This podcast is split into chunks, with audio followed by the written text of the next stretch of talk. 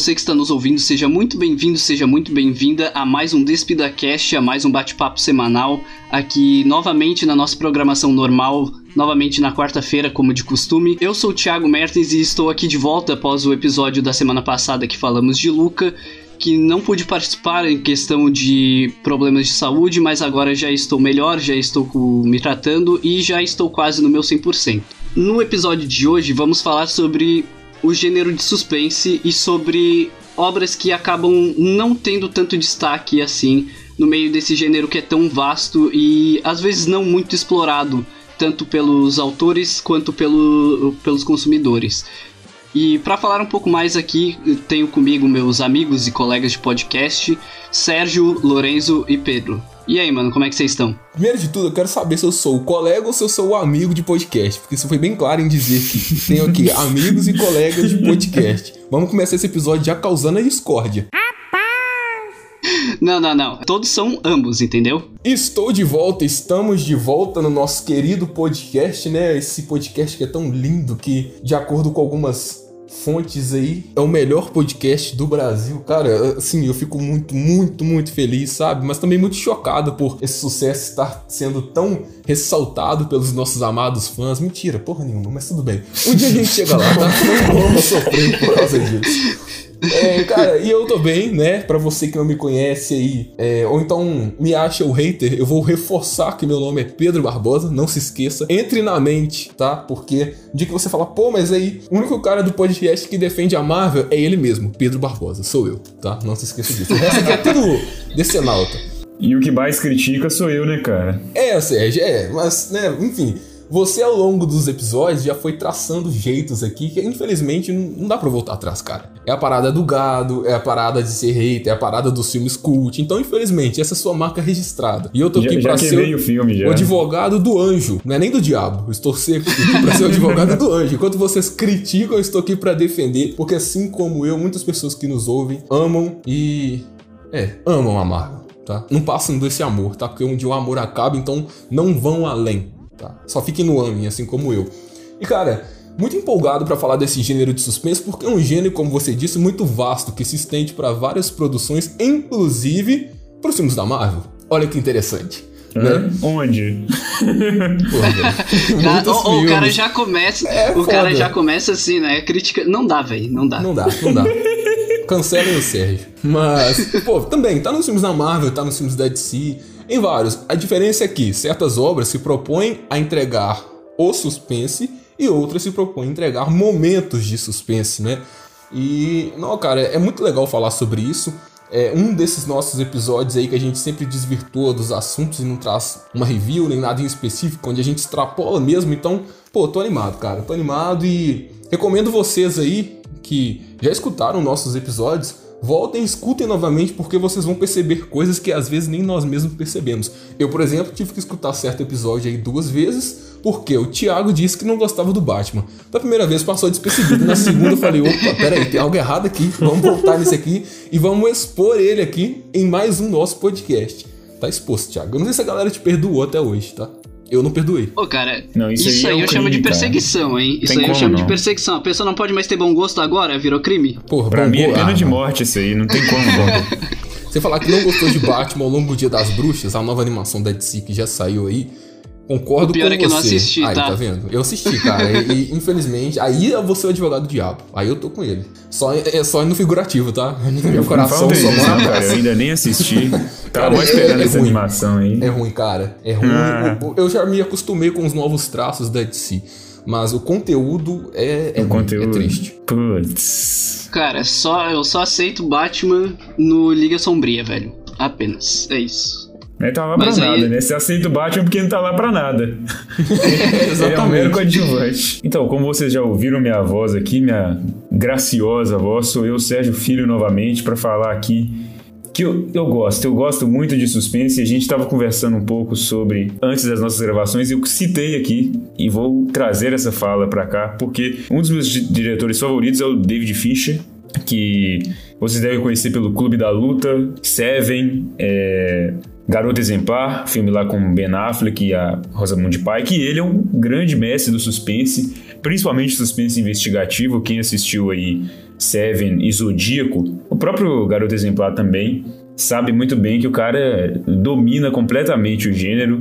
Então, assim, eu já sou fã de carteirinha, tanto do David Fincher quanto do gênero de suspense. Eu acho simplesmente sensacional.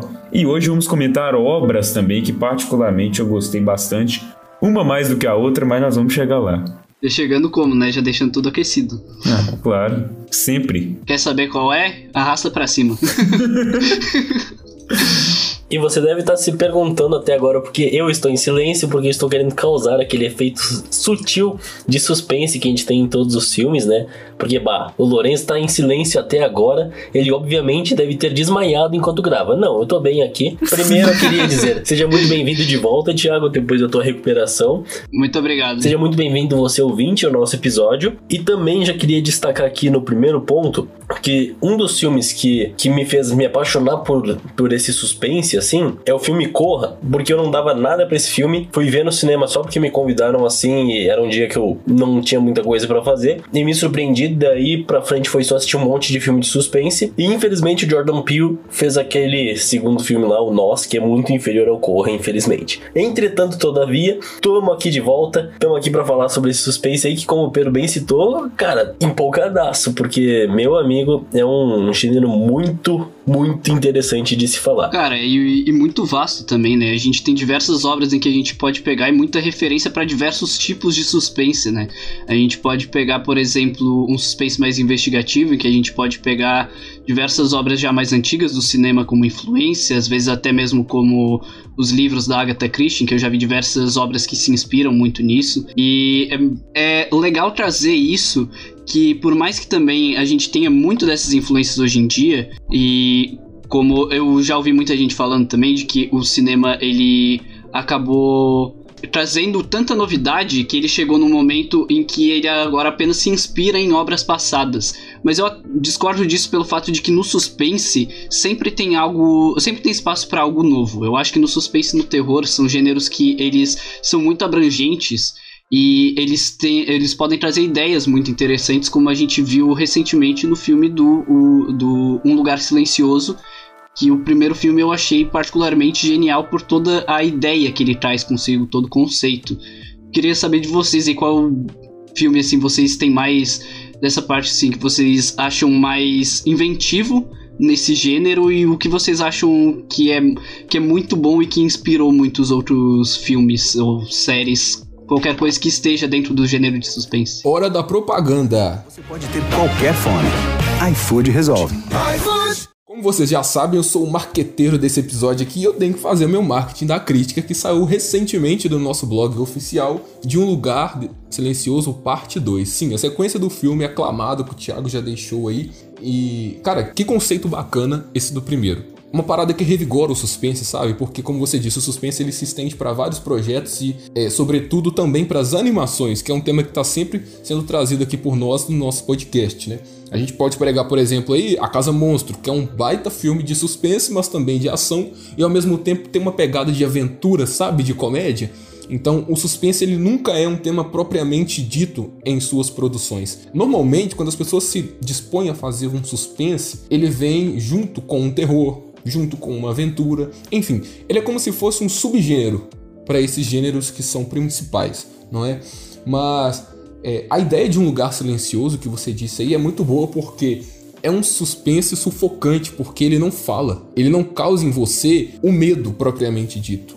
Ou então aquilo de, meu Deus do céu, será que alguém vai morrer? Não, tipo, você vai surfando na vibe dos personagens ali e fica preocupado e transmite, pega aquele sentimento que eles transmitem de pavor e fica com você, tipo, meu Deus do céu. Tipo, tá todo mundo calado e tá, aí você meio que espera aquela cena do grito, aquele susto, e não tem isso, entendeu? Então é uma das nuances desse gênero de suspense que eu gosto pra caramba e que eu acho que tem sim ser potencializado em outras produções, porque quando há um suspense nas produções, eu acho que você tem que também tratar essas produções com um pouco mais de importância. Vamos pegar aí, por exemplo, outros gêneros. Batman vs Superman é um filme de aventura. Vocês acham que Batman vs Superman se encaixa como um filme de aventura? Porque, particularmente, eu não vejo. Também não. É, não quando a gente não, fala não é. aventura, é. a gente remete a algo mais alegre, algo que tem um desfecho um pouco Amor e mais Monstros, conclusivo. Batman vs Amor e Superman, não, Monstros. velho. Sim, Amor e Monstros é um filme de aventura. Vamos pegar um De outro aqui, um exemplo da Marvel. Os primeiros Vingadores é um filme de aventura. Tipo, eles estão Totalmente. surfando naquela vibe, eles estão felizes enquanto eles destroem um prédio em cima de uma pessoa, até parafraseando o Tony Stark, né, velho? é, tipo, né? Eles, enquanto eles estavam lá arrasando, a galera tava morrendo. Essa fala dele é muito boa. Cara, eu vou dar um spoiler aqui, tá? Porque eu já venho falando bem do Tony Stark há um tempo nesse podcast. E eu quero sugerir um episódio futuro do porquê o Tony Stark é o melhor personagem do MCU. Se vocês falarem que é Ah, outro, tá, graças a Deus. eu quero graças discordar de vocês em um Pô, episódio. tu Vocês que, topam tu acha que fazer isso precisa, comigo? tu acha que precisa de um episódio pra falar o óbvio, cara? Não, mas tem muita gente Cara, que discorda. Tem gente aí que passa pano pro Capitão América até hoje. Existe uma diferença entre ser o melhor Vingador é, e existe uma diferença em ser o melhor personagem desse universo. Eu sei que muitas pessoas concordam comigo, mas. Porra, Você acha que ele realmente é o melhor, O melhor. ou é o melhor desenvolvido? os dois. Os dois? Os dois. Eu Eu, acho acho, que- que... ele é o melhor desenvolvido, mas não o melhor personagem. Não, isso é inegável, ok. Ah, Cara, eu acho que uma coisa leva a outra. Eu só digo assim, que se não fosse do MCU, se fosse dos quadrinhos, aí eu teria que brigar contigo. Não, porque, pelo amor de Deus, merda. eu não sou idiota esse ponto. O Pinga, cara. de, o Pinga de Ferro é muito chato e eu já vi gente defendendo ele, dizendo que ele é muito Não, louco. não, não. Enfim. Mas, enfim, né, concordamos que ele é o melhor desenvolvido, mas eu acho, Sérgio, que uma coisa tá atrelada à outra. Se ele é o melhor desenvolvido, ele é o melhor, entendeu? Porque é o cara que tem mais a oferecer pro universo. Você pode não gostar da personalidade dele e preferir outro personagem. Isso ok, é preferência, é gosto. Mas em termos narrativos de construção, enfim. Tô passando ponto Então, por Tony isso que eu separei isso. Porque pra mim o melhor é pessoal, o melhor desenvolvido, aí é mais fato, entendeu? Entendi. É mais uma questão mais técnica do que o melhor em si, porque o melhor vai depender do quanto você simpatiza com aquele personagem, o quanto ele é interessante pra você. Tá vendo? Agora Tem- o melhor desenvolvido realmente é o quanto ele mais fornece pro outro. É, tivemos um mini podcast aqui, então. Tá vendo? Tentativa de podcast futuro frustrada. A galera já concordou. Não vamos nem fazer esse episódio, não. A galera já concordou comigo. Passa a bola. Mas voltando pro suspense, velho. é, Cara, eu tô muito eufórico pra falar disso, porque tem muita coisa boa dentro do suspense, e muitas dessas coisas boas a gente conhece, mas a maioria do público não conhece. Então essa também, além de uma oportunidade de discutir o tema com vocês, é uma oportunidade de apresentar pras pessoas o desconhecido, mas o desconhecido bom. Porque a gente pode citar exemplos aqui que são sucessos, mas a gente tem sucessos também que são ocultos. Que a galera fala, pô, será que eu vou dar uma chance pra isso? Porque eu olho ali de tipo, tem várias séries de CSI, é tudo igual, Chicago Fire, tudo suspense. Não, não é assim. Existem suspenses mais é, traçados pra uma obra que, quando ela é original, alavanca esse subgênero que a gente vai discutir aqui. Inclusive, eu já gostaria de começar falando sobre um que eu, eu sei que ninguém aqui viu, só eu, porque só eu que vejo essas coisas, mas. Aposto que é cringe. Não, não é crime. Pelo Gen Z confirmado? Eu prometi que nunca ia usar esse termo na minha vida, velho. O Sérgio me Tá fez usar essa confirmado, porra. meu Deus.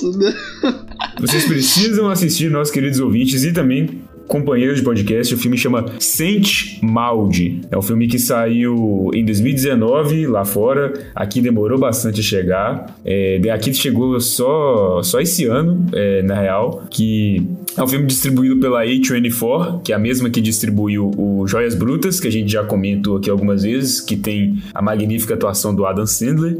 E, Filme e esse- cult, basicamente. é, é, o Maud é um filme mais cult, mas ele é um filme curtinho, ele tem uma hora e vinte e poucos minutos. Então, pra quem não gosta de filme longo, é, já tem aí uma questão. E ele é um filme que ele é de suspense e terror, mas ele tem temas relacionados à religião. Que basicamente, é- que praticamente é algo que eu gosto muito. Tipo, sempre que tem temas relacionados à religião, eu sou muito fã. Zack Snyder? Tanto críticas, é, bem Zack Snyder mesmo. Tanto críticas quanto reflexões em si. Por exemplo, do filme First Reformed, é o Fé Corrompida, a tradução dele. É um filme com o Ethan Hawke, que eu gosto bastante também.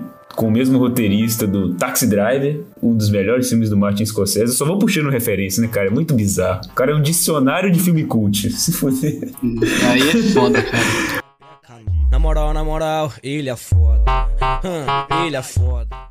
Mas eu recomendo o Sétimo Áudio, não vou falar muito sobre ele, porque aqui ninguém viu, e eu acredito que vocês que estejam nos ouvindo também não tenham assistido. Se assistiu, parabéns, você tem um ótimo gosto, assim como eu. E assista Sétimo Áudio, porque ele é interessantíssimo e uma incrível viagem pela mente de uma mulher afetada pela religiosidade. Muito bom. Cara, quando a gente fala sobre suspense, é como o Pedro citou, ele é basicamente um subgênero, porque ele é um dos poucos gêneros que pode ser introduzido em qualquer gênero de filme. Além de que ele também é algo muito maleável como tu vai usar ele. Tu quer usar ele numa cena, sei lá, que tem um assassino slasher atrás de alguém. Ou então uma cena que, sei lá, tu, a pessoa está numa posição em que se ela tiver tal movimento, ela vai cair de um penhasco por exemplo. Então, primeiro eu queria Caraca, destacar. foi de 0 a 100 muito rápido. primeiro ela tá com o assassino levantando um penhasco. Não, então, são situações que, diferentes que se podem usar o suspense. E tem um filme Sim, em específico que usa muito bem o suspense, que é Rush, A Morte Ouve. Que Nossa, é sobre esse filme é muito que é bom. sobre uma escritora que ela é surda e ela se isola na sua casa, assim, escrevendo seus livros lá, justamente porque ela não quer conviver fora da por questões psicológicas e tal, desde que ela se tornou surda na adolescência. E com isso começa um homem a invadir a casa dela e isso acarreta todo o filme, que ela tem que, além dos limites da audição, já que ela não escuta nada, ela precisa dar um jeito de enfrentar esse assassino que invadiu a casa dela, o que é muito interessante. E cara, se tu for parar pra pensar, muitas coisas que a gente vê no dia a dia de produções utilizam desse suspense, cara. Pegar um exemplo da década de 90, o Pânico. O filme, ele é um filme de terror, slash, que usa cenas de suspense e ao mesmo tempo ele é um filme que ele faz uma piada, ele brinca com os filmes de terror da época, como a cena inicial onde o assassino bate na porta, a mulher grita quem é, ele liga pra mulher e diz: "Ah, quem tu pensa que é para perguntar quem é pra um assassino, é óbvio que ele vai te matar". São esses elementos que trazem uh, que mostram como o suspense é flexível. E por isso que eu sou tão fã assim do gênero, porque qualquer coisa que tu for assistir, como Pedro bem animação, cara, Scooby-Doo Uh, Mistérios S.A., que é uma série do Scooby-Doo mais séria, traz o suspense. Ou então se tu ir atrás, sei lá, cara, de, dessas animações do Batman, as boas no caso, né? Não essa última que o Pedro citou, que daí não vale a pena. Mas daí fica muito interessante tu, tu trabalhar com esse suspense nas mais diversas obras e assim tu abrange muito o público a isso. Então às vezes a pessoa é fã de suspense e nem sabe porque está feito lá de uma forma secundária. E é uma parada que os slashers, por exemplo, que são filmes mais antigos, né? É, eles ainda continuam firmes tanto no uso dos elementos, né? Às vezes usam elementos de slashers em filmes que não necessariamente são do gênero slasher, né? Mas o próprio gênero em si, tanto que recentemente saiu o trailer do Halloween Kills, que é a sequência do, do reboot, meio que um reboot, vai, é um reboot espiritual. Mas é que não é um reboot, assim. cara, ele é como se fosse, É. é como- ele é como se fosse um É o segundo- 15 filme É, mesmo. o 15 mas Ele na continua o história primeiro. ele continua o primeiro, ele é continuação direta É do primeiro. isso. Porque teve um monte de Halloween depois do primeiro, mas o mais recente que saiu, o último que saiu, acho de 2018, né? Ele, ele continua o primeiro Halloween. E, inclusive, dentre as continuações, ele é o melhor, né? As outras continuações são piores, então ainda bem que você não viu as outras. É, eu assisti só o original mesmo, depois eu não, não É, eu tive muita vontade Eu não. assisti os outros e eu não gostei muito não, mas é, eu gosto do Halloween de 2018 e eu quero muito assistir o Halloween Kills, mas é interessante porque é um gênero que por mais que ele tenha esse, esse desgaste entre aspas, por ter lá o, o próprio Halloween com o Michael Myers, tem o Jason, Fred Krueger, tem uma porrada de, de, de assassino slasher conhecido aí na, na cultura pop, né, que viraram clássicos e tudo mais, que se expandiu também para os games, né, com o jogo lá do Sexta-feira 13, o Dead by Daylight, que são basicamente um filme slasher jogável. É, é um Tem também os jogos da, da Puppet Combo que faz muito isso, eles pegam a estética desses filmes dos anos 80, 90, esse estilo VH, VHS mesmo, eles fazem jogos de terror geralmente curtos e baseados muito em slasher. Inclusive tem um inspirado totalmente no próprio Halloween original, no clássico. E é algo que, cara, tipo, é sempre muito interessante ver, assim, independente da forma com que se faz, né? Até porque são filmes que eles de certa forma são baratos, né? Tipo, principalmente naquela época, né? Eram filmes mais baratos de se fazer e que utilizavam justamente dessa, dessa, dessas técnicas para prender o espectador. Porque como você pega, por exemplo, é, hoje em dia os filmes blockbuster, vamos pegar lá os filmes da Marvel, da DC, da filmes de, de ação em geral, né? Eles vão prender o espectador através de alguma coisa que precisa ser revelada na trama e com a ação, as coisas progredindo ali, escalando. Mas como você faz para ter uma escala tão grande num filme que não tem dinheiro para fazer isso, tá ligado? Você tem que prender ele de uma outra forma. Então eu acho genial a forma como os slashers principalmente utilizaram do suspense por te deixar inquieto ali, aflito o tempo todo diante daquela parada que é desconhecida e que se você tivesse naquela situação na vida real, você iria se sentir semelhante àquilo, né? Porque é tipo assistir um filme slash, é tipo andar numa rua deserta de noite, tá ligado? Você nunca sabe o que pode é acontecer. E aí é, é essa sensação que dá. E isso me lembra a sensação que eu fiquei assistindo O Farol, o filme do Robert Higgins, protagonizado pelo William Dafoe e o Robert Pattinson, porque eu fiquei completamente assustado pelo barulho do farol. Não sei se vocês percebem, mas o barulho do farol nesse filme ele é meio aleatório. Tipo assim, em determinados momentos ele aparece assim, do nada. E ele é um estrondo muito esquisito, tá ligado? Parece uma coisa meio alienígena. E eu acho essas paradas, essas pequenas coisas que esses filmes de suspense usam muito interessantes, como o caso do Lugar Silencioso, né? Que usa o som do silêncio para fazer esse, esse suspense e tudo mais. o som do silêncio porque... é foda, viu?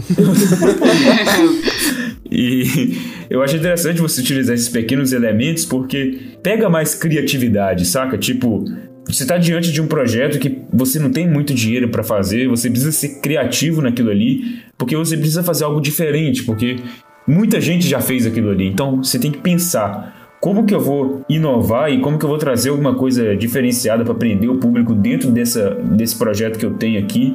Só que eu não posso gastar muito e eu não posso entregar algo tão igual ao que foi feito, porque senão o meu filme não vai se destacar. E eu preciso que ele se destaque para fazer mais, para fazer dinheiro, enfim, toda a lógica do, do cinema. Então isso querendo ou não força o, os criadores a ter uma, uma dinâmica diferente na hora de, de desenvolver essa obra. E eu acho que justamente essas, essa de certa forma essa pressão, né, é, esse, essas limitações que fazem eles encontrar saídas interessantes para explorar nessas obras. E o suspense ele consegue trazer isso de muitas formas, porque o medo no ser humano ele é algo que, que pode ser explorado de diversas maneiras. Tem pessoas que têm medo das coisas mais esquisitas possíveis e tem fobias, né, aflição com coisas mais estranhas possíveis. Então dá para ser muito criativo ao explorar essas, essas sensações no, no espectador. Por isso que eu acho que o, o suspense é um tema, é, uma, um, é um gênero que tem tantos tipos diferentes, porque ele realmente tem uma fonte quase infinita de, de possibilidades. Cara, e falando nesse, nessa questão de criatividade, né, trazer coisas novas para esse gênero, é, uma coisa que eu acho muito genial que foi feita, que por mais que não seja o mesmo caso do slasher de produções menores, mas que como era o primeiro filme do Christopher Nolan que ele dirigiu foi o Amnésia, que eu acho genial como ele faz o filme todo funcionar de trás para frente e te usar tendo a mesma visão mais ou menos do que o, o personagem principal que é estrelado pelo Guy Pearce, que tem uma atuação incrível aqui. E esse filme ele te prende porque por mais que ele comece no final, digamos assim, e termine no início, ele assim ainda assim tem um plot. Você fica tentando entender como surgiu aquilo, por que, que o, o personagem principal tá assim. E é o acaba te instigando porque é algo que você não vê, é algo novo, é algo que você não, não vê em nenhuma outra produção. E justamente pelo fato de ser novo, você acaba ficando colado ali na tela para saber como é que vai ser o desenrolar. Porque, poxa, se ele já me entregou o final, o que, que é o início? Sabe? E, e isso dá uma sensação a mais para tu tentar entender como funciona todo o conceito dali por trás do, do roteiro, de direção, montagem, etc. Que é, um, é algo que é mais para quem tem uma ficção, uma fixação maior assim por cinema, digamos assim, né? Quem gosta de estudar essa área uh, vai entender bastante por que esse filme é tão legal de assistir. E eu queria dar uma queria. Peraí, perdão. Eu queria indicar também aqui um filme que atualmente não tá no Netflix, eu não vou lembrar exatamente se tem em alguma outra plataforma, mas que eu assisti pela Netflix, que é Os Suspeitos. Eu não vou lembrar agora do nome original, mas ele é... é Prisoners.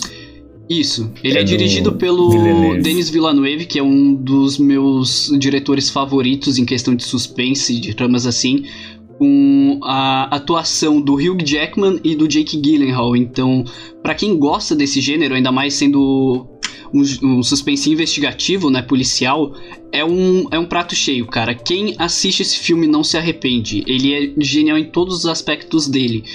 E eu acho legal trazer isso porque o suspense, ele é algo que, como eu disse, né, por mais que ele possa muito se reinventar, você pode trazer também coisas que a gente já conhece, coisas que a gente já viu, mas que se são feitas de uma maneira bem. Eh, de uma.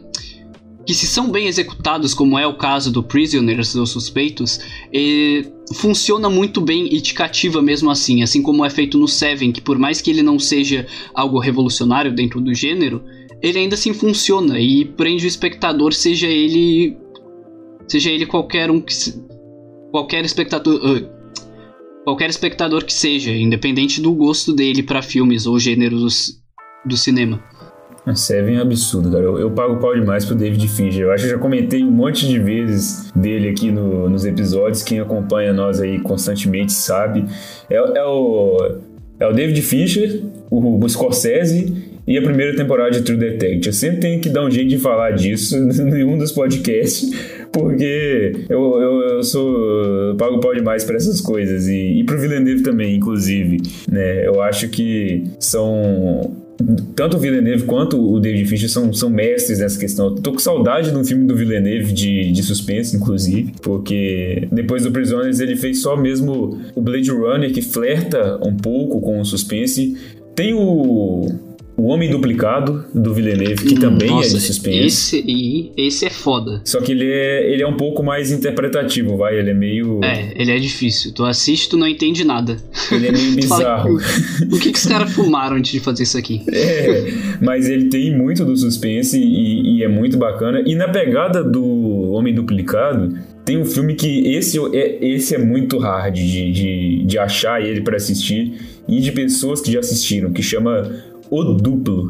É o filme com o Jesse Eisenberg, o Lex Luthor do, do DC, do DCEU, do universo da DC aí, do Batman vs Superman, né, no caso, e também o, o nosso querido Mark Zuckerberg, do a rede social. E é um filme onde ele interpreta dois personagens, né? Como o próprio nome já diz, o duplo. E o filme abusa do suspense muito. Só que o suspense no filme, ele é explorado de uma forma tão esquisita que ele incomoda. Quem quem se propor a assistir esse filme vai ver que é uma, uma, experiência diferente. Eu não consigo explicar direito qual é a sensação de assistir ele, mas é, ele é muito claustrofóbico. Não que ele se passe em lugares apertados, mas você fica muito na mente do personagem. Eu acho isso genial, como é feito tanto no Homem Duplicado e o Duplo. São filmes que ambos têm isso, mas mais em o Duplo, porque tem um conflito entre o personagem, entre os personagens interpretados pelo Jesse Eisenberg, porque um é completamente o oposto do outro. E aí, um queria Dá ser. Dá a sensação de tu tá perdido, né? É isso. É isso que é legal. O suspense te deixa com essa sensação de caramba, o que que vai acontecer? O que que tá. O que que você fica completamente alucinado com aquela situação e, e na pele do personagem mesmo, porque ele mesmo não sabe o que está acontecendo direito. Porque de repente, pensa na sua vida, de repente você se depara com um outro você que é exatamente quem você queria ser e não consegue ser, tá ligado? é isso que o filme se trata. É isso que o filme se trata. Então é um filme, puta, genial. Eu acho incrível esse filme e eu acho mais incrível ainda como quase ninguém conhece esse filme, porque ele é Sensacional, recomendadíssimo aí. E se você, assim como outras pessoas aqui, estão aí querendo sair desse gênero cult, gosta da parada um pouco mais abrangente, a gente tem que lembrar também que existe suspense em animes. Um deles é o aclamadíssimo Death Note, cara. Eu acho que do começo ao fim a sensação de suspense ali tá evidente. E contrariando um pouquinho o que a gente falou sobre o suspense ser um subgênero, eu acho que especificamente no anime do Death Note, ele atua muito mais como gênero. Saca? Eu Sim. vejo Death Note como um todo uma parada de suspense. Eu não vejo uma aventura recheada com suspense. Eu não vejo um terror, tá? Embora muita gente possa fazer essa assimilação, mas eu não vejo acoplado Tem investigação, com suspense. né? Sim, a investigação também. Foi até o exemplo que eu citei aí, que tá bem presente também nessas séries de CSI, porque é uma investigação e também tem a parada do suspense. É, uhum. É, enfim, né? Mas o legal do Death Note em específico é que ele não é só um suspense narrativo, ele é um suspense visual. Eu não sei se é porque é, ele se trata de algo mais é, investigativo, um pouco mais adulto, um pouco mais sério, mas durante todo o anime você vê que o visual é um pouco mais escuro para dar aquela ideia para você que pode acontecer algo ali a qualquer momento, que a situação dos personagens é, é recheada de perigo, sabe? É sombrio, esse né, sentimento cara? de angústia, isso. É meio mórbido. Esse sombrio que passam pra gente. Isso tudo muito interessante, cara. E eu gosto. Gosto pra caramba. E também trazendo pro game, que é uma parada um pouco também mais abrangente, porque a galera joga, a galera conhece, se não joga, vê filme no YouTube do, da história do game, né? Quem nunca, né? Sim. É, os próprios jogos do Batman. Eu acho que, velho, experiência particular agora, tá? Vão rir de mim, mas não tem problema. Em certos momentos de quaisquer jogos do Batman, seja o Arkham Origins, o Knight, o Sea, enfim, você tá ali no stealth pra pegar um cara e, velho, dá um cagaço. Porque você Dá, fala, meu Deus, dá. e se eu pular errado aqui, o cara vai me ver e atira. E, tipo, realmente ele passa essa sensação de suspense e ele consegue transmitir isso pro jogador. O que pra mim é excelentemente bem feito, sabe? Porque pra você controlar um personagem e sentir o que ele poderia estar sentindo, mas se colocando em primeiro lugar, porque é você que está controlando ele, é, eu acho que é o ápice da experiência do suspense, sabe? Então, como eu disse, a- o suspense não está atrelado somente ao que se propõe em fazer como filme, mas também no visual que você apresenta e também no modo em que você se encontra, como é o caso do game. Não só em Batman, existem outros jogos aí, por exemplo, que a gente consegue transmitir. É, na O verdade, The Wolf Among. Us, inclusive. Exato. É, exatamente. e absorver isso pra gente, sabe? Porque são situações que nós estamos de frente pra ela e que, tipo, mesmo que é um personagem ali, é você que tem que resolver aquilo. Então você fica com medo, fica com aquele, aquele jeitinho, nossa, eu tô entrando numa área aqui habitada, por exemplo, por frenéticos. Que é o caso do Days Gone. E tipo, de onde que esse cara vai aparecer? Eu tenho que tomar cuidado. É, Eu não posso perder a moto aqui, porque senão vem uma horda de zumbi e me pega. É, eu vou pegar um exemplo aqui um pouco mais é, abrangente, por se tratar de um jogo narrativo. O próprio Detroit Become Human. Ele é exclusivo de PS4, é um jogo que você molda a narrativa conforme as escolhas que você faz. Muita gente não gosta também. desse tipo de jogo, mas eu particularmente adoro. E tem um suspense ali, porque você sabe que dependendo do que você fizer, isso vai interferir na jornada do personagem, Pra bem ou pra mal. Um outro jogo também que existe essa história moldada é o próprio jogo do Batman da Telltale, que também você tem que agir como Batman, agir como Bruce Wayne e o ambiente do Batman, tanto ele mesmo quanto a Gotham City, e isso é muito é suspensiva, sabe? Tipo assim, é, o, o Batman é um personagem que se propõe ao suspense.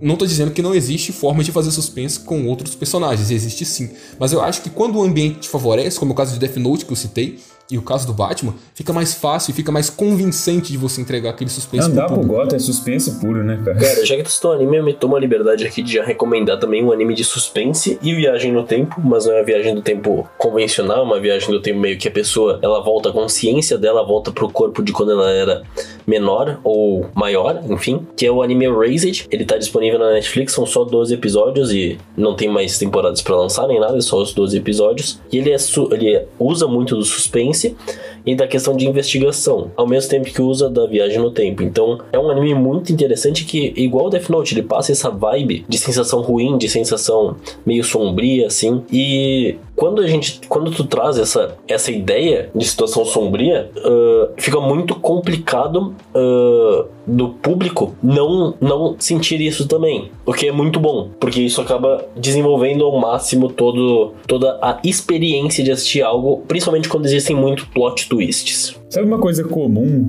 às vezes, que é utilizado no, no suspense, que eu percebo que realmente tem um impacto, cara? Solidão. É muito comum você ver filmes onde personagens estão numa floresta, numa casa abandonada. Cara, o Razer aborta muito a solidão, cara. Sim, por exemplo, eu joguei há pouco tempo Bruxa de Blair, é um jogo que ficou grátis na Epic Store há um tempo atrás. Eu geralmente não compro jogos de terror porque eu sou cagão mesmo, não gosto de tomar susto. É, não julgo Mas não. como estava disponível de grátis, eu peguei pra testar. E novidade, eu só consegui jogar uma hora do jogo. Quando começou a acontecer as coisas tenebrosas lá no meio do mato, eu meti o pé, não consegui jogar mais não. Aí é foda, mano. Mas é um excelente jogo porque ele me deixou com tanto medo e, e aflição que eu tive que sair dele. Isso porque eu tava jogando em cal. Se eu estivesse jogando sozinho seria pior. Mano, eu vou te passar o link de um aqui que eu tenho, que ele é grátis, que dá- eu, eu quero muito ver tu jogando, então. Não, nem Porque, assim, cara. Eu, eu joguei o Bruxa de Blair, eu joguei Amnesia, eu joguei Eu tenho os amigos sei lá quantos de jogos abrir. de terror na minha vida. E, cara, eu geralmente jogo jogo de terror rindo, mas esse eu não consigo. Esse não tem como. É simplesmente a coisa mais claustrofóbica e horrível do mundo. Porque, tipo, o jogo ele é bem simples, é só, tipo, tu dentro de um galpão e tu tem que ficar procurando as chaves para poder sair, enquanto o carinha que tá atrás de ti, ele aparece aleatoriamente nos lugares. Tipo, toda vez que tu morre, muda Nossa, as chaves esse e toda vez ele muda mata, de cara, novo no mata. mapa. Tipo, Mata nossa, é de incrível. Cara, vai jogar Outlast pra você ver se você não sai cagado do jogo, velho. A parada toda O em primeira dois, o um pessoa. não é tanto. Não, mas tipo, o fato da experiência ser em primeira pessoa e no escuro, cara. Não, meu Deus do céu, eu não sei, eu sou E muito você tá muito indefeso, né, cara, no Outlast. Five Nights at Freddy 2. Ah, não. Não, cara.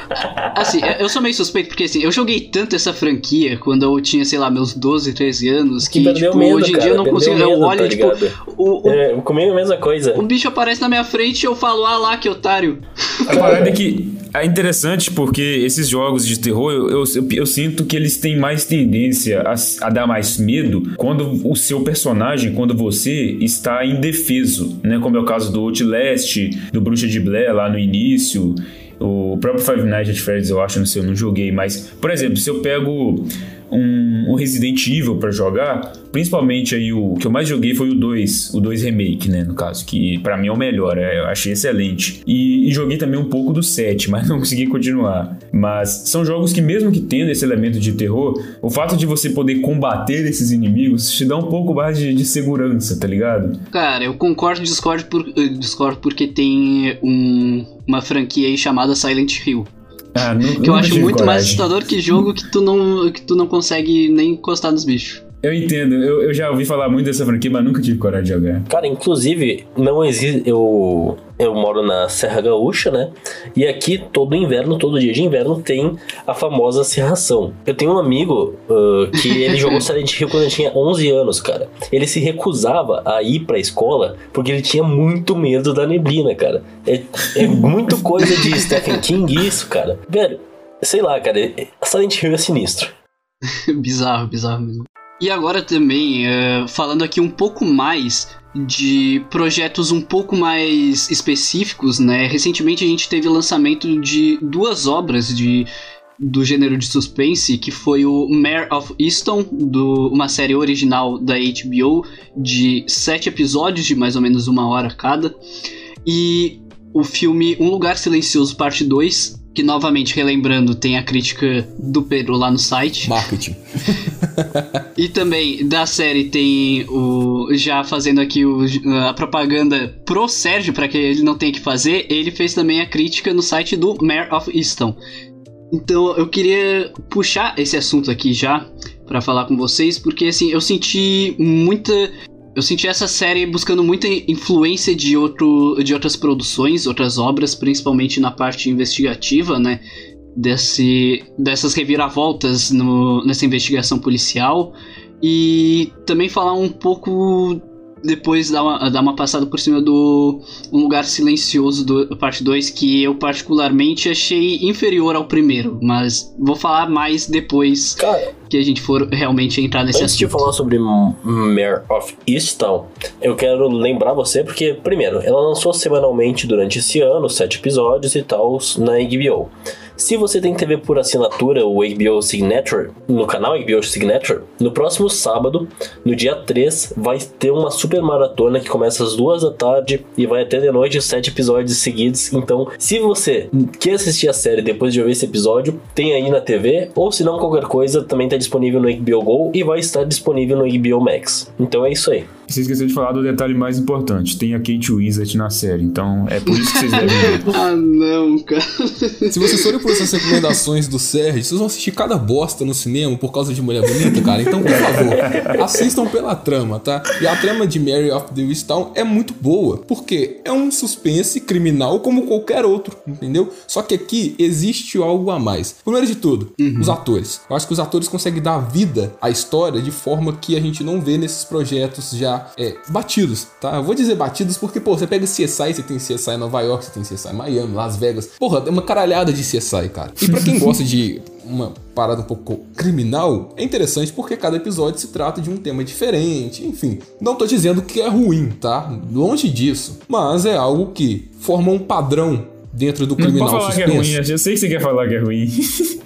Entendeu? Não, não, não acho ruim não, porque vai muito do gosto da pessoa. Eu sou um tipo de pessoa que não busca esses programas investigativos, mas eu sei que tem pessoas que amam isso, e eu não julgo Eu- isso, entendeu? Então não dá pra medir qualidade através do meu gosto, tá? Digamos que CSI é, é o Arrowverso dos da investigação. É basicamente É isso. basicamente. É, porém um pouco mais inventivo, tá? Que cada episódio se propõe a alguma coisa. O Arrowverso, porra, não.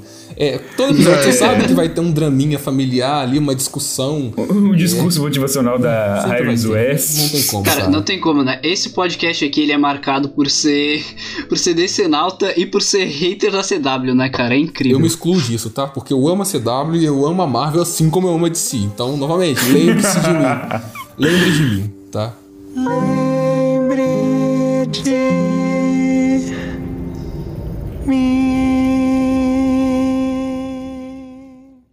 trama de Mary é bem simples, cara. É uma policial, detetive investigativa que, né, tem que fazer o ofício de seu trabalho quando surge um crime na cidade. Eu não quero entrar muito em detalhes e porque quando a gente fala de série, a gente automaticamente meio que já solta spoiler. E como o plot twist, os, né, no plural, plot twist dessa série são muito significativos, eu quero que você assista primeiro, tá? Sem os spoilers aqui. Então eu me comprometo a não dar spoilers. Mas dando uma pincelada, ela investiga um assassinato que surge já no primeiro episódio, né? Então muita gente falou que o primeiro episódio é meio enrolado e tal, mas eu acho que serve para apresentar os personagens. E não são poucos normal, personagens para serem apresentados. São muitos. Pois é. Tanto que no final você termina não sabendo o nome de todos porque a trama não dá espaço para você respirar, saca? Cada episódio tem uma reviravolta, tem algo que vai te chegar até o episódio final. Não que seja um demérito, tá? Porque em Legado de Júpiter eu disse que terminei o episódio. Na verdade, terminei a série sem lembrar o nome dos personagens, mas é porque é ruim. Porque a série não me fez importar com eles. É, pois Aqui é. é um caso diferente. Mas a forma como essa série conduz a narrativa dela tá muito atrelada também à marca HBO. Eu acho que diferente da Netflix, a HBO tem um jeito mais original de fazer as suas obras. Se você pega o conjunto da obra Netflix, você vai ver que todos repetem quase a mesma fórmula. Eu sei que não existe fórmula Netflix, assim como existe a fórmula Disney. Mas as produções da Netflix são um pouco batidas, no sentido de a gente ir para um blockbuster, por exemplo, e já saber como ele se desenha. Prova disso é um dos fracassos que saiu aí, que é o Power, estrelado pelo Jamie Foxx. O filme é ruim, cara. Não tem como. Mas, em contrapartida, tem alguns que obedecem essa fórmula, mas não são tão ruins porque eles têm algo especial. E é justamente o que essa série tem. Eu acho que a especialidade dela tá não só na principal protagonista, que é a Mary, mas também nos personagens subjacentes, porque eles reforçam que o que ela faz é importante. Eles reforçam aquele senso de comunidade. Se você pega a série e analisa, você vê que ela conhece todo mundo da cidade e a cidade toda conhece ela. Não só por ela ser uma ex-jogadora de basquete, mas porque ela, no ofício do trabalho ela cumpre com o que tem que ser feito. Entendeu? Então, porra, é uma ótima pedida. E eu acho que, de novo, batendo no fato de ser um suspense criminal, ele se difere um pouco dos outros por ele trazer uma abordagem mais própria, saca? Eu gosto da sensação que a série passa de ela não extrapolar a níveis mundiais ou a níveis de, é, de país mesmo, não é um nível nacional, Sim. por assim dizer. Não, ela é uma série fechadinha naquela comunidade. Você entende Até que. porque tá no nome, né, cara? Sim, exatamente, né? Tá no nome. Mas- Easttown lá, é- é- a cidade é um personagem ali na, na Exatamente, situação. você chegou no Aquilo ali ponto só que eu pode queria, ocorrer cara. por causa disso. quando a série consegue conversar com aquele ambiente, mesmo que ele seja pequeno, fica mais legal porque você sabe que tudo que pode acontecer naquela série vai ter ligação com algum daqueles personagens que moram ali. Por se tratar de um local fechado, entendeu? Você não eleva Inclusive- as proporções. No final do último episódio tem uma, uma entrevista com, com os atores e a Kate Winslet fala muito sobre ela e a Jean Smart, que é a atriz que interpreta a mãe dela na série, né? Que, que vocês devem conhecer aí quem assistiu Watchmen, ela faz a Laurie Brake e quem assistiu Fargo, na segunda temporada ela faz a Floyd Gerhardt, mas ela eles estavam comentando sobre o sotaque, porque eles tiveram que fazer o sotaque característico da região.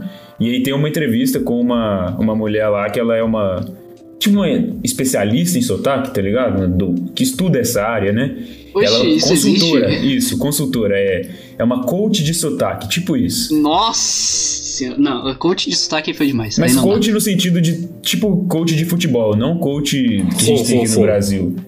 Não É mais o fácil- vendedor de mentiras. É mais fácil falar fono. Fono pra sotaque. Enfim, essa, essa parada aí é uma pessoa especialista em ensinar sotaque para outras pessoas e estudar sotaques. E eles tiveram que preparar muito isso, porque você vê a Kate Winslet falando na entrevista, não tem nada a ver com o jeito que ela fala com a personagem, interpretando a personagem Mare. Então, assim, teve um desafio muito grande e eles conseguiram cumprir isso muito bem, porque você percebe o jeito que eles puxam a palavra é diferente. Quando você assiste outras produções de, de outros locais, você vê que a forma como fala é diferente. Quem não tem muito contato com o inglês, às vezes não assiste muito legendado e tal, não, não percebe tanto essas nuances, mas tem e, e faz toda a diferença justamente pelo fato da cidadezinha ser um, um local do, do personagem. Inclusive, a cidade existe, né? Na Pensilvânia, no estado da Pensilvânia. Uhum. E ela tem aproximadamente 10 mil habitantes por aí.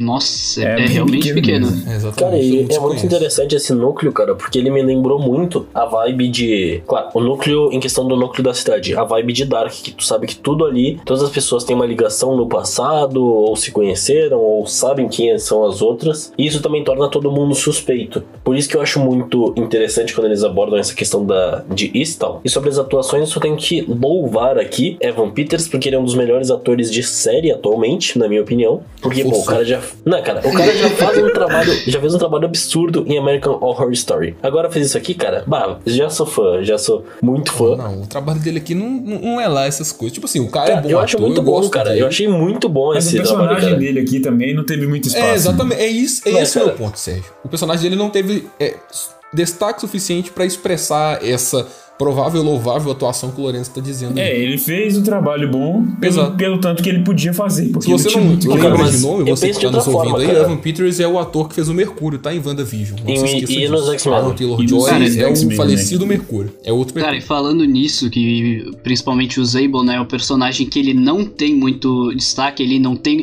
não teve o aproveitamento que poderia ter e que deveria ter.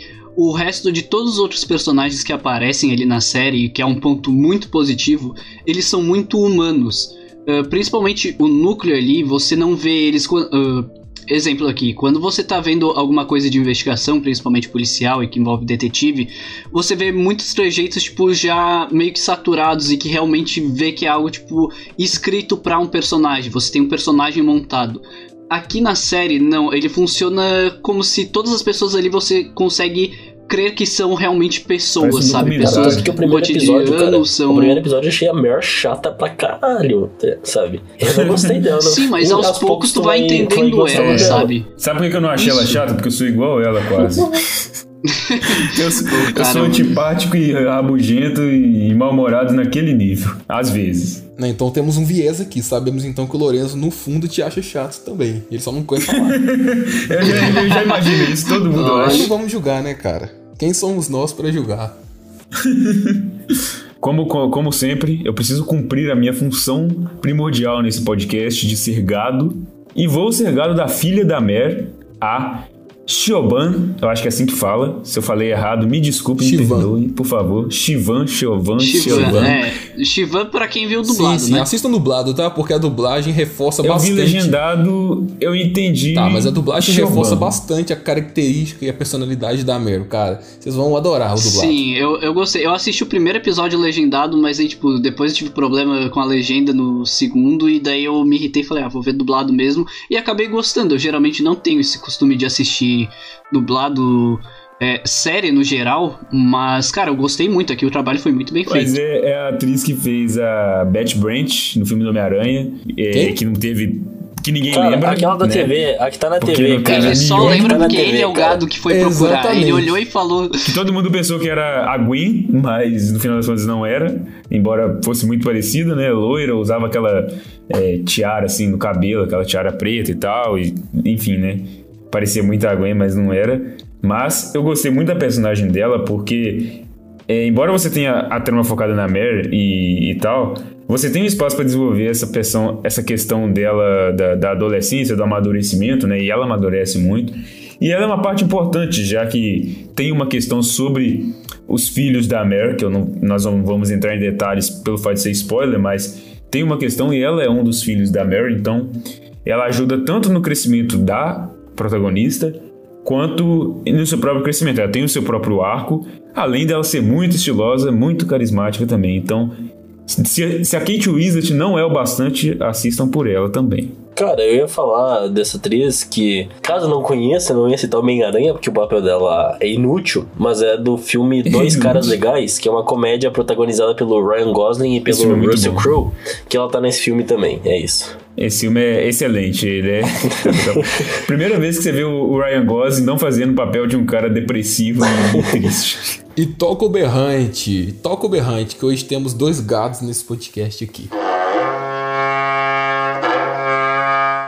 Como assim dois gatos, pô? O Lorenzo é o gado do Evan Peters. É isso? Eu sou o gado do Evan Peters? É verdade. o Lorenzo é o gado do Evan Peters.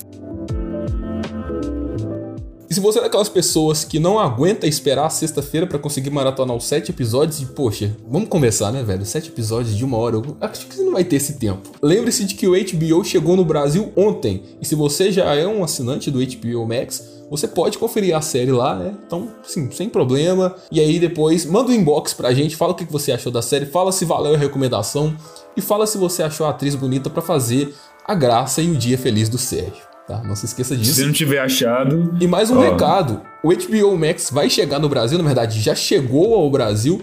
E nós vamos trazer para vocês na próxima semana aqui o que a gente achou, porque com certeza a gente vai assinar e será que vai ser o melhor streaming de todos? Vai superar Netflix, Amazon, Disney, Paramount, a porra toda? Paramount já é não é muito difícil de superar, né, cara? Vamos combinar aí. É, é, é, enfim, vamos discutir. Isso é um tema bem polêmico. Vamos discutir pra semana que vem, porque se você não tá disposto a gastar, a gente gasta por você sim, porque. Não, não estamos cagando dinheiro. Mas enfim, né? A gente tem. É o ofício do trabalho, a gente tem que assinar, não tem como. É. Cara, e agora que falamos também dessa, dessa série nova aí da HBO, também quero falar agora um pouco do, do filme recente que estreou nos cinemas. Ainda não está disponível em nenhuma plataforma de streaming, mas se na sua cidade está aberto os cinemas, o que eu recomendo ainda assim que não vá, que espere que chegue a algum streaming que deve chegar em talvez não muito tempo. Ou para aluguel, né, que também chega depois. É, por aluguel pelo Google, uh, pelo Google Play, que deve, pelo Play Filmes, que deve chegar em breve. Sim. Eu recomendo que espere esse tempo, porque assim como a gente já disse aqui um pouco sobre Um Lugar Silencioso 2, o filme não é tanto quanto foi o primeiro e acaba pecando em alguns detalhes. Eu queria saber um pouco de vocês aí, a opinião, eu já dei um pouco da minha aqui. Eu quero falar um pouco mais depois e complementando o que vocês acharam do Cara, filme. O filme é inferior ao primeiro, realmente, como tu disse, porque o primeiro ele inova muito e ele deixa pontas abertas para esse segundo filme responder, que no final não responde nada, sabe? É um filme que ele é bom, ele, tipo, tu não vê o tempo passar, é um filme ok até aquele momento, sabe? Mas ele realmente, em questão de estrutura, ele deixa muito mais perguntas do que já tinha, sabe? Sem responder mais nada. E é como é a gente tipo sabe. Star Wars, os últimos Jedi. É, exatamente, cara. E como no próximo. Não, isso aí não aconteceu, pô. Isso aí foi ilusão, foi delírio. É o filme que continua. o, o, ele não responde, ele continua o questionamento. é, é tipo. É tipo a outra parte do enunciado da questão que ficou faltando. É o justifique sua resposta. Justifique sua resposta.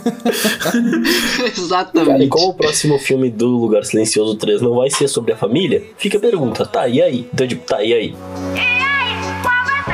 De certa forma, você pensa que em alguns pontos a trama desse segundo filme é, poderia estar no primeiro, né? Já que você não tem uma, uma continuação satisfatória no sentido de desenvolver mais aquele universo, você traz muita pouca informação pro, pro universo por um, como um todo, né? Tanto a cena inicial do filme quanto a sequência envolvendo o personagem do Cillian Murphy, o Emmett, né? Que é um amigo ali da, da família principal do filme, isso tudo poderia estar no primeiro filme, ao meu ver.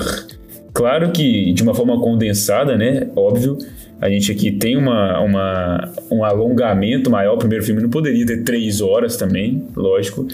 Mas no sentido de que você gasta muito tempo é, trazendo essas situações de suspense e tal, que são ótimas, que são boas, mas que, que não constroem aquele universo, né? Que tipo assim, você fica naquela, beleza, mais uma cena de suspense aqui, vamos gastar mais uns 10 minutos nessa cena aqui E, e as respostas, que hora que vão vir, velho? Cadê, cadê, cadê, cadê os diálogos? Cadê o texto desse filme? Cara, eu concordo. Cara, sabe o que é o pior? É que, tipo, eu concordo contigo que dava pra dar uma enxugada e botar no primeiro filme alguns elementos, porque, pô, esse segundo filme é curto, cara. É um filme de uma hora e meia só. Não é algo muito O primeiro também. complexo. É, mas é que o primeiro ele aproveita melhor, né? Aqui ele traz umas coisas pra ir de nada a a lugar nenhum, literalmente.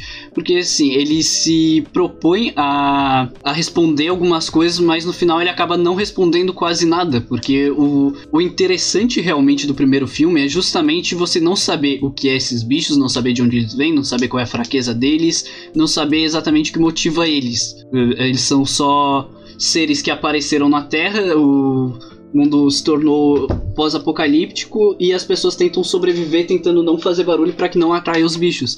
Agora aqui você tem uma mini introdução de onde eles vieram, que não responde completamente, ah, traz uma aqui já dando um, um pequeno spoiler para quem não quiser ouvir essa parte pode pular um pouquinho mais para frente, onde as pessoas ali se o o, ali com o Emmett, o filho do da protagonista, né, desse filme e também do filme anterior, da menina surda, eles chegam numa cidade onde não tem nenhum bicho daqueles, onde eles podem fazer barulho, e mal explica como eles estão ali, como eles chegaram e por que que não tem nenhum dos seres ali. Ah, ah, você pode usar a justificativa. Ah, ali tem um, um rio, um oceano, mas já foi provado, tanto no primeiro filme quanto nesse, que eles sabem nadar. Então, tipo, fica uma incógnita enorme e não chega a nada, basicamente. filme- Isso me incomodou bastante. Cheguei indica que eles não no sabem final nadar, do filme. Cara. no primeiro É, eles ele nada, tanto nadar. que ele Não, vai eu atrás digo, do. No segundo ele traz uma nova, uma nova ideia, assim, de que. Um novo conceito. Mas aí mudar no meio do, nos 45 Cara, mas é que eu segundos. acho que são. É. Tá, mas aí que tá, ele se contradiz nesse conceito, Não, ele porque foi se ele não sabe nadar, como que ele chegou pô. até aquele local então com as marcas de garra no O barco? que deu a entender aquilo ali que foi um artifício barato do roteiro Então ele sabe nadar. justificando que a maré levou o barco pra lá. Porque se não, se ele soubesse nadar, porque ele ficou em cima do barco, né? Se ele soubesse nadar, Tá, o barco o não ia estar lá. Ele não ia precisar do barco pra ir até lá. Então ele ia só largar o barco em qualquer lugar lá e foda-se e ia andando. Então, por isso que eu falei. É conveniência de roteiro. Totalmente conveniência Mas é de muito roteiro. conveniente ele chegar lá justamente na hora que os personagens principais estão lá, sabe? A família já tá lá há um tempo, ninguém nunca foi lá. Aí quando chega, sabe? O filme é ruim, cara. Infelizmente, é, ele não faz jus ao primeiro, porque a ideia que o primeiro apresenta é muito original, sabe? A gente tem aquele suspense silencioso, literalmente silencioso, sabe? Tipo, é angustiante quando ela pisa no prego e você fica ali mordendo a boca, querendo gritar, sabe, por ela, e ela também não pode. E, velho, aqui já é uma parada muito mais barulhenta. Eu cito isso muito na minha crítica, né? Se você quiser conferir também tá lá no site. Que esse filme é mais barulhento. E eu acho que esse fato dele ser mais barulhento foge um pouco à regra do primeiro. Eu sei que ele precisaria explorar várias coisas e também fazer mais barulho para apresentar respostas, mas ele não apresenta respostas. E além disso, ele contradiz certas coisas que já estão estabelecidas. Então, pra mim, não soou como um filme. Porque, ah, ele é curto. Tá, ok, mas o primeiro também é curto. O tempo não fez com que é, isso diminuísse o meu prestígio pelo filme, não. Mas certas coisas poderiam ser utilizadas num contexto mais amplo. Por exemplo, a cena de introdução casaria muito bem com o primeiro filme, não com esse, cara. É basicamente o que fizeram em Titãs. Eles concluíram a primeira temporada de Titãs no primeiro episódio da segunda. E aqui eles apresentam a origem de onde supostamente esses monstros vieram na primeira cena do filme, quando na verdade essa cena tinha que ser a introdução do primeiro filme. Porque, tudo bem, a gente vai terminar sem resposta de onde o monstro veio, ok, eu não me sinto incomodado com isso.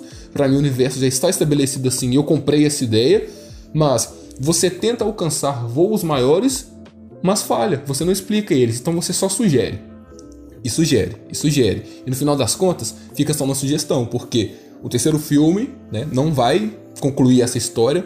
Já foi confirmado que ele vai ser sobre outros personagens, e além disso, foi confirmado um spin-off que também não vai se voltar a essa família. Então termina tudo assim, no vazio, sabe? É, parece que é uma parada meio teatral que o segundo fez, e acaba que, pela incoerência Ele do perde um segundo, pouco do brilho, o primeiro né? também fica um pouco mais vazio. Eu, por exemplo, não vejo mais o primeiro da mesma forma que eu via antes quando eu vi esse. Porque várias coisas aqui, é, ele se contradiz com o primeiro e tipo assim, olha, a gente apresentou uma história super bacana no primeiro filme, tá? Bacana que você comprou a ideia, vamos fazer o segundo. Aí você espera que no segundo a trama caminhe, eles avancem para algum lugar. Mas não, esse segundo filme é basicamente uma DLC. É uma nova aventura da família que vai enfrentar Sim. de novo os mesmos monstros. É um episódio de meio de temporada. Mas que ainda é inconclusivo. Parece não, que você cara, precisa de mais é, um filme para fazer aquilo fazer sentido. É o filme da EA. Pra mim não foi lógico, cara. Você tem. Vai vender o final do filme Exatamente. depois. Então, tipo, desperdício. é, basicamente. Cara, isso. mas a questão, a questão do tempo que eu trouxe ali mais cedo foi porque o Sérgio disse que dava para enxugar alguns elementos que estão nesse segundo filme ainda no primeiro. E como os dois são filmes curtos, eu acredito que daria, sabe? Foi essa questão que, que eu quis trazer. Mas ao mesmo tempo, cara, eu acho muito estranho uh, um filme que foi tão original no primeiro momento, ele não ele não se desenvolver da mesma forma no segundo, o que até reforça aquele estereótipo de ah, temos que parar com as sequências. Mas ao mesmo tempo, quando é um universo planejado, eu acho que faltou planejamento mesmo, já que é um universo pré-estabelecido, que é para ser essa história do primeiro e segundo filme, e ele termina sem terminar nada. Esse é o meu maior problema em si com o filme. E a questão, como o Pedro bem citou, de não responder nada. Deu a impressão, cara, que o primeiro filme, beleza, vamos fazer esse filme aqui se fizer sucesso, a gente faz mais. Só que talvez eles não esperavam que fosse fazer o sucesso que fez.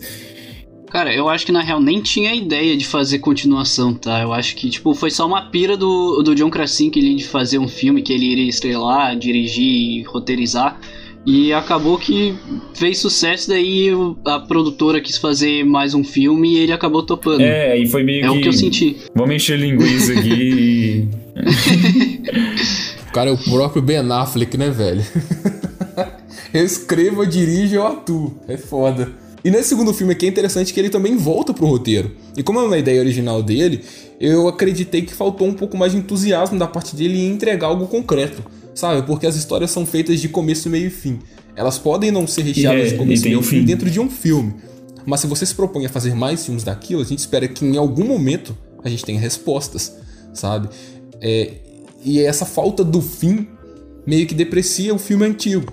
Na verdade, o antigo não, porque o primeiro é de 2018. O primeiro filme, né, por assim dizer. Porque aí você olha lá pra trás e fala, pô, mas que ideia da hora, mas tá, não tem nada também no 2, e aí? O que, que eu faço com isso? Sabe? Você acaba pegando os dois e jogando no esquecimento. Eu acho que talvez, se esse filme quisesse ter uma conclusão um pouco melhor, além de dar mais respostas, né, eu acho que um final, assim, minimamente coerente para esse filme seria eles conseguirem levar a. voltar lá e, e trazer a, a mãe com o bebê e o outro menino da família para aquele local, para aquela ilha onde eles estão, e, a, e ali naquela ilha eles e como eles já descobriram a questão da, da, microfonia lá com o aparelho auditivo da menina, que aquilo é um dos, dos pontos que dá para afetar os negócios, e ali eles transmitiriam uma mensagem, por exemplo, para um, sei lá, para um pro governo, para algum órgão externo, contando sobre essa descoberta, e aí poderia acabar ali, dando a entender que eles descobriram e posteriormente iriam deter aquele mal, tá ligado? Claro que iria faltar mais coisas, mas tô pensando de forma simples, né? Não sou roteirista do filme, mas eu acho que seria um final bem contundente sim. ali, sabe? Trazesse um pouquinho mais de tempo pro filme, só para finalizar essa questão. Sim, sim, eu entendo seu ponto eu concordo muito com isso. E não só isso, eles poderiam usar uma coisa que eu amo nos filmes animados da DC, que é a parte do jornal. É, isso é, é muito bom. Normalmente nesses filmes da DC, principalmente no Cavaleiro das Trevas, naquele parte mais do Frank Miller mesmo, parte 1, parte 2, existe um noticiário que meio que contextualiza você sem te ofender e sem ser muito apressado do que está acontecendo. Eu acho que eles poderiam sim é, ficar naquele lugar, porque seria mais ou menos como se fosse uma zona segura diante daqueles monstros que nem nome tem, e a partir dali eles entregarem para o governo as informações da microfonia, o que poderia soar um pouco exagerado pelo fato de, olha, o governo não descobriu isso, mas a menina conseguiu, enfim. Mas vamos ignorar essa parte e entregar para o governo isso e através de um noticiário eles colocarem, por exemplo, meses depois do ocorrido ou anos depois do ocorrido, o governo conseguiu junto a fulano é, sintetizar algo, entendeu? Cara, só coloca aquele, aquela marcação que tem tanto no primeiro quanto no segundo filme do dia em que tá se passando, porque no primeiro filme tem isso e no segundo tem o dia 1 ali mostrando quando, como eles chegaram. Também, também. Também, dá também. E aí você resume em forma de noticiário que o governo conseguiu alavancar a ideia daquela menina e achar um jeito de juntar essa microfonia com algo que detesse ele. Porque a microfonia, ela só atrasa ele, ela não mata ele, entendeu? Então teria que ser uma solução um pouco mais razoável para realmente pôr um fim neles. E você explica isso no final do filme, cara, para mim tá excelente, sabe? Você traça a jornada. Mas claro, não só de coisas ruins é composto esse filme. A gente tem que ressaltar que o ponto principal desse nosso episódio é muito bem estabelecido, tanto no primeiro quanto no segundo filme, que é a questão do suspense, cara. Eu acho que a direção do John conseguiu fazer uma parada excepcional com o fato de trazer esse filme como um ligeiro filme de suspense. Tem elementos de terror, claro que tem, pô, a gente não vai discordar disso. Mas é um filme tão apreensivo, cara. A parte que o bebê e o filho estão dentro daquele módulo lá e o oxigênio vai acabando, velho, eu já fiquei agoniado com aquilo. Falei, meu Deus, tipo, não é possível, velho. Sabe? É angustiante. A cena do moleque na, na armadilha de urso, cara. Meu Deus Também, velho. Deu muita dó dele. E, cara, Noah Jupe é muito foda, tá? Assistam produções com ele, porque o moleque é um puta ator, velho. Eu gosto muito dele em Extraordinário. Aqui ele tá muito bom também. E, porra, o elenco Mirim é o que carrega esse filme para cima. Eu acho que muito da trama gira em torno principalmente da filha deles, né? Que é a deficiente. Porque a sacada do, do combate ao monstro vem dela. Mas, cara, eles entregam demais, sabe? Eles Inclusive, uma curiosidade aqui que eu acho legal de trazer é que essa atriz que fez a personagem, né, que é surda, eu esqueci agora o nome dela, me fugiu a mente, mas ela é surda também na vida real. Então, provavelmente eles tiveram muito desse estudo, muito do cuidado com a linguagem de sinais americano para trazer ele para que ela realmente pudesse entender também toda a questão do roteiro e tudo que teria que fazer e as falas ali. Eu, eu, não, eu raramente vejo esse tipo de de atores chegando nessas produções, né, que é. estão colocando um personagem deficiente, mas que aquele personagem também é deficiente. Assim como a gente tem, por exemplo, a, aquela atriz Mirim que tem síndrome de Down em Mare of Easton, é a Moira, se não me engano, isso. Cara, eu achei ela incrível, eu achei ela extremamente fofa, adorei ela. Até também nesse caso, né, é, Sim, é, é, difícil você colocar um ator que não tem síndrome de Down para interpretar. Não só isso. Porque, tipo, né, nem precisa explicar por quê. Não, sim, mas é que eu acho mais legal a gente ter essa inclusão no é, cinema, cara, sabe? Eles podiam fazer uma maquiagem, cara, por exemplo. Não, cara, não, ia ficar ofensivo, não, cara. Não, então, cara, é isso que eu tô dizendo, cara. É isso que eu tô dizendo, cara, exatamente. É muito bom eles trazerem isso aí ao invés de trazer uma pessoa com maquiagem, porque não, não, ficaria ofensivo demais, isso. Cara. Exato, cara, passa, exato. Não é que o Sérgio disse que não teria como fazer de outra forma. Ah, não, mas eu acho que isso nem passa pela cabeça do estúdio, não, porque, poxa, vou dar um exemplo aqui um pouco mais tranquilo. Na verdade, não mais tranquilo, tá? Não estou é, inferiorizando o, a doença, né? O problema da pessoa, não. Mas a Netflix tem uma série chamada Special, que é bem curtinha, tá? É de um rapaz que tem paralisia cerebral e, tipo, o ator transparece pra série o que a vida dele é também. Não é uma série documental, tá? É uma série, série mesmo com duas temporadas, com poucos episódios. Ele ressalta ali com outros atores, claro, a relação dele com outras pessoas, na vida amorosa, com os amigos, com a mãe. Mas na vida real, sim, ele tem a paralisia. Na série também, a gente consegue ver isso no rosto dele, nas mãos dele, na fala dele. Mas é uma série que conversa muito, não só por conta é, da doença, mas por outros assuntos também que são pertinentes hoje na nossa sociedade. E é legal você trazer isso porque você prova nesse mundo aí que está tão polarizado que essas pessoas têm sim seu devido destaque, não porque elas têm a doença, mas porque elas são pessoas como qualquer outras. Então, é, a gente não tem essa insistência da série em afirmar, olha, pessoa, tem problema, estamos aqui como uma espécie de cota, né? Ficaria muito feio por parte das produções fazerem isso. E aqui não existe. Mas, de novo, ressaltando esses pontos positivos aí que a gente consegue perceber, eu pelo menos, não sei vocês, em um lugar silencioso 2, eu fico muito feliz com o crescimento dos atores mirins, embora aqui eu fiquei um pouco receoso com a atuação da Emily Blunt. Eu gosto da Emily Blunt, ela tá muito boa no limite Verdade, da manhã. Eu senti ela muito, muito apagada é porque... no filme. Mas ela não é protagonista disso aqui. o filme é. foi vendido como se ela fosse, a protagonista entendeu? É a menina. Não, mas em atuação mesmo parece que no primeiro também ela entrega mais. É teve mais tipo, ah, agora ela vai. Isso. É, exatamente o que o Sérgio falou. Eu também achei isso. Tanto que aqui o foco não é nem ela, e muito menos o personagem do Cillian Murphy, tá? Ele é adicionado aqui para caminhar junto à menina, mas ele não parece um personagem tão interessante para mim, sabe? Só queria então... dizer aqui que eu vou ter pesadelos por semanas ainda, ainda com o Cillian Murphy de barba, tá? muito obrigado aí, John, John Krasinski. É, é Cara, eu, eu, achei bizarro, eu, eu, nunca tinha visto ele de barba.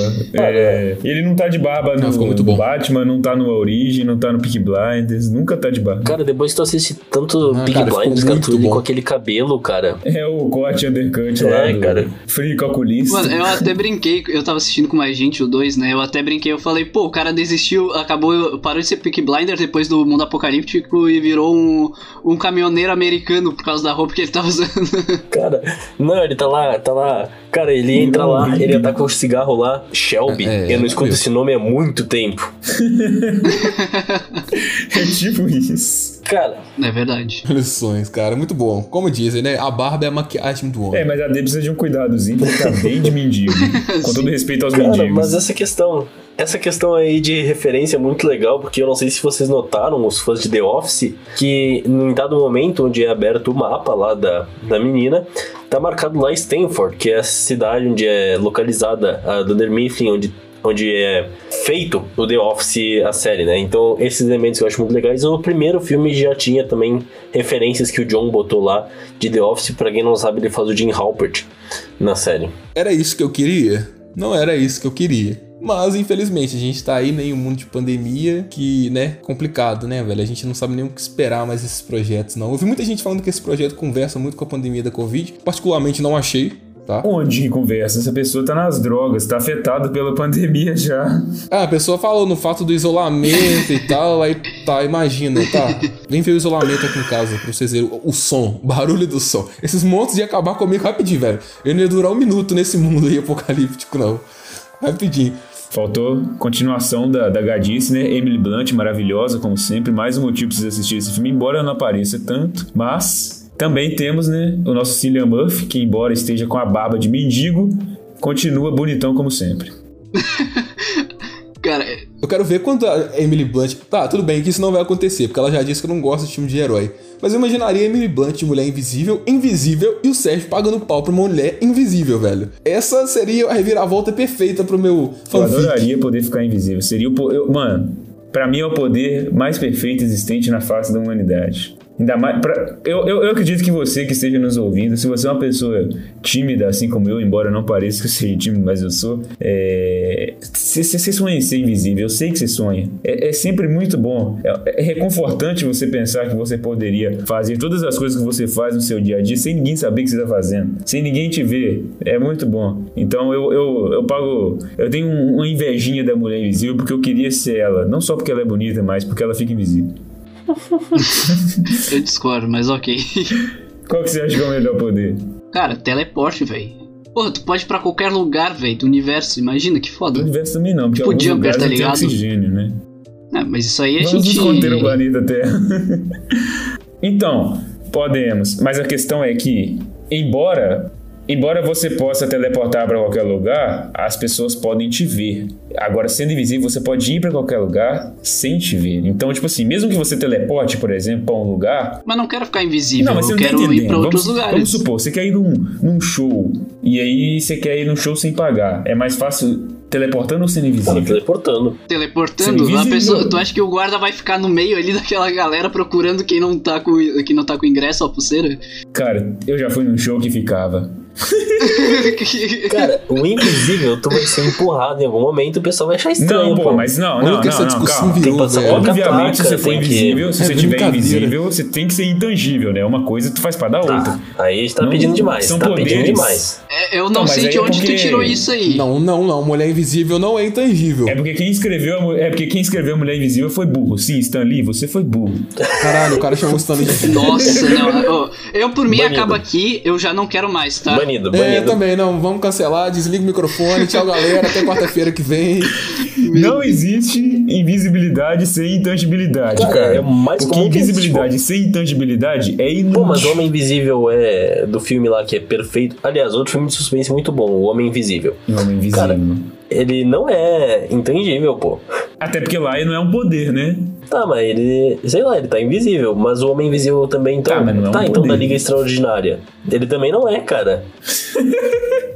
O ponto é, obviamente eu gostaria de ser invisível, podendo também ser intangível. Se fosse só pra ser invisível, aí eu prefiro o teleporte também. Mano, eu por mim já terminava ali naquela hora mesmo, e daí já fica o final que nem o do Lugar Silencioso 2. É, no final desconexo. A gente nem. Mas sabe o que pode ser melhor do que ser invisível, Sérgio? Você ser silencioso. Nossa. Porque ninguém vai te perceber, cara. Então é quase a mesma coisa. Então se você não pode ficar Frio invisível, você Frio pode pelo menos gerar um silêncio no meio da multidão. Assim ninguém te percebe, entendeu? Calado. Esse foi. Cillian Murphy. Fica a dica. Enfim, chegamos ao fim de mais um bate-papo, mais uma conversa semanal. Lembrando a vocês de nos seguirem nas redes sociais, que é muito fácil, arroba odespidamente, estará aqui na descrição. Também temos o nosso blog, onde postamos frequentemente críticas, reviews, artigos com opiniões, listas, lançamentos do mês nas, nos serviços de streaming. Para você nos achar é muito fácil, é odespidamente.wordpress.com. Nos vemos na próxima semana, na próxima quarta-feira e tchau!